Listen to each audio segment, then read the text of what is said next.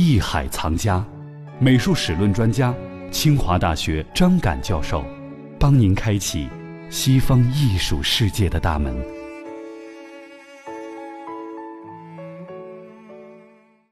因为在当时意大利呢，赞助艺术的主要是分成几类，一类是教会。一类呢，就是这种所谓的市民团体。市民团体呢，当时它有很多行会，因为是中世纪遗留下来的。这些行会呢，主要是避免同业的这种恶性竞争。另外呢，它可以保证产品的质量，它可以两方面保证：一方面保证消费者权益，一方面保护这个生产者他的权益。比如我卖了东西你不给钱，行会也会出面干预；或者呢，我买了一个东西是次品，它行会也会干预。这样呢，就可以保证一定的质量，这是好的地方哈。当然，坏的地方呢，也会限制当时这个艺术的流动，因为它会有排他性。你外地的艺术家到这儿来，他就很难生存，它会有这样的一些排他的这种特点，因为他为了避免竞争嘛。这些行会呢，到了一定规模以后，他就愿意赞助艺术，扩大行会的影响。所以当时像佛罗伦萨、西礼堂同门，就是由当时的羊毛商会，由他们出钱来赞助的。那么再有一种呢，就是这种富有的个人和贵族，那就是像美第奇家族这样的。他这种呢，一个方面通过这个赞助艺术呢，来扩大自己的影响；一方面是政治上的影响，一方面也是文化上的影响，从而呢确立自己在这个城邦里的地位。这个美第奇家族其实他并不是佛罗伦萨的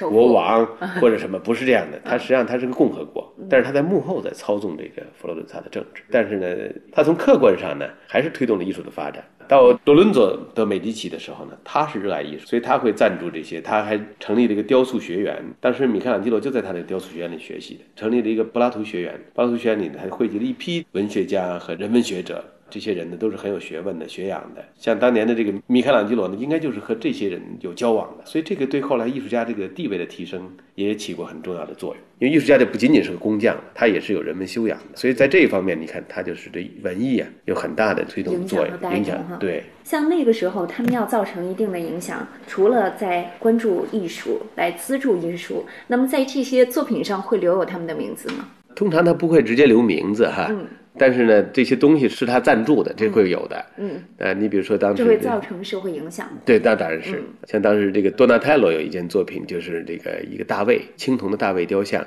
那就是给这个美第奇家族做的，就在他美第奇家族庭院里面安放。多纳泰罗的那件青铜的大卫雕像呢，应该说是文艺复兴时期第一件真人大小的裸体的青铜雕像，是相当于一米六。嗯，当时根据记载呢，大卫应该就是个牧羊少年，嗯，应该十几岁，也就。这么高，因为在中世纪的这个裸体呢被禁止，嗯，他认为有伤风化，只有在表现亚当和夏娃的时候可以出现裸体，但是在表现其他人的时候不允许出现裸体，而且呢，在当时呢，像这个异教题材是不允许表现的，比如维纳斯啊这些，这完全是被禁止的。但是到了多纳泰罗这个时期，也就到了意大利文艺复兴时期呢，因为这种人文主义的这种发展，大家开始关注人本身，包括人体本身如何表现人的美，就可以通过人人体的这种形态来表现。那所以他这个时候出现了这种。等人的裸体雕像，所以这个也意味着艺术上面的一种变化。早期文艺复兴，像多纳泰罗就是一个非常非常重要的雕塑家。另外，他还有一个雕塑是骑马的戎装像。对，那件作品呢被称为加塔美拉达。加塔美拉达呢实际上是威尼斯的一个雇佣兵的军官。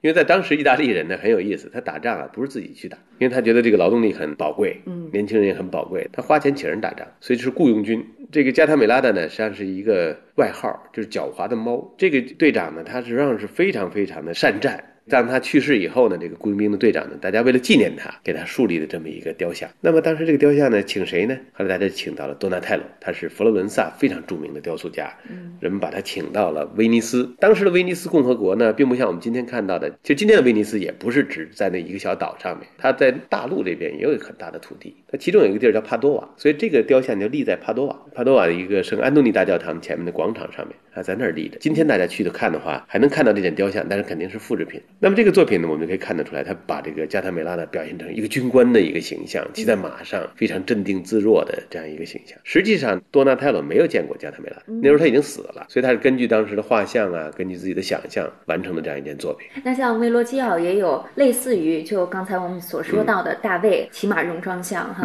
那他们俩有什么样的区别吗？相比之下呢，维罗基奥呢，他就是年代要晚一些，他实际上对人体的掌握，对比如像骑马像这种动态的掌握，就更加的成。熟，你比如我们看到他的那个克里奥尼像，是给也是一个威尼斯的雇佣兵的一个军官，嗯，叫克里奥尼。这克里奥尼呢，他看了这个多纳泰罗的骑马像以后呢，就是说这加达美拉达因为一尊雕像让自己这个就能够被后人所记住哈，但是他已经死了。那我活着的时候，我就想给自己树立一尊雕像，所以他呢也委托韦罗基奥给他自己树立了一尊雕像。的确，他想的也不错，因为他请对了人，确实是韦罗基奥是一个伟大的雕塑家。嗯，那么他的雕像也确实因为韦罗基奥的雕像呢，让我们知道还有克里奥尼这么一个人。但相比之下，的确我们看呢，韦罗基奥的作品呢，我们就会觉得那个昂首挺胸，人的那种状态是一个非常的勇猛的一个状态，有动态的，是吧？就非常机警啊！哎，对，那种英雄的气概哎，准备正在巡视的那种感觉。而相对来讲，多纳泰的作品就是静态的，你会觉得是比较安静的。那个马呢，虽然那个有一条腿抬起来，但它实际上底下有个球支撑着。这个支撑呢，一方面它有寓意，当时指的是一个地球啊，或者是宇宙。但是呢，另外一点呢，它也是一个支撑作用。而这个克里奥尼这个骑马像呢，它就是三条腿着地了，虽然少一条腿，其实是反映他对重心的掌握这方面呢把握的更好，也就是雕塑家对整个的雕塑的这种体量、重心，他能够控制的更好。而且呢，这种翻铸工作本身就是非常的艰巨的一个工作，因为它体量太大，铜在翻铸的过程中，你怎么控制它的温度啊？这是要很高超的技艺的。实际上，韦罗基奥没有见到他那个作品的落成，他就是因为守着这个铜炉的时候，后来有一次感冒了，感冒后来就生病就去世了，后来是在他学生的帮助下才完成了这件作品。那他另外所做的大卫的雕像有什么样的区别吗？他的大卫像呢，就是一个着装的，多纳泰罗是一个裸体的，但是呢，他们表现的都是一个一个题材一个青年的形象，哎，都是一个题材。而且有人认为，就是说韦罗齐奥的大卫呢，实际上是按照少年达芬奇的形象啊来完成的，哦，哎，因为达芬奇就是他的学生，他的学生。似乎好像还有这样的一个说法，说因为维罗基奥觉得自己的学生太过于优秀了，在绘画方面自己没法再进行下去了，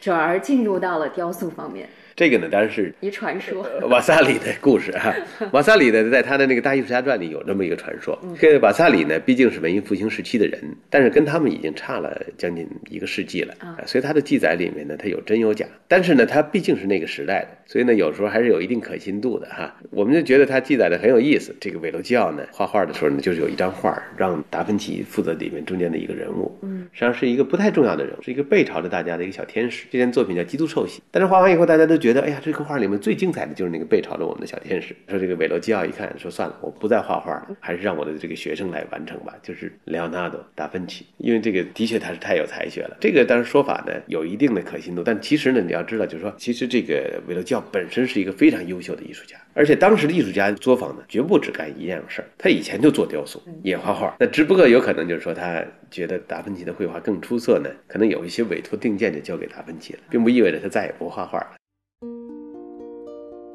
我们在了解了文艺复兴发起的缘由和早期文艺复兴中两位重要的艺术家之后，我们要详尽了解作为达芬奇的老师维罗基奥的艺术作品会有哪些特点。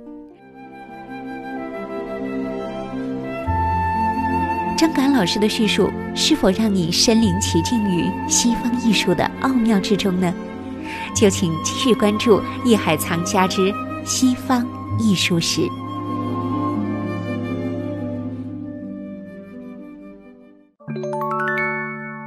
本节目由喜马拉雅独家播出。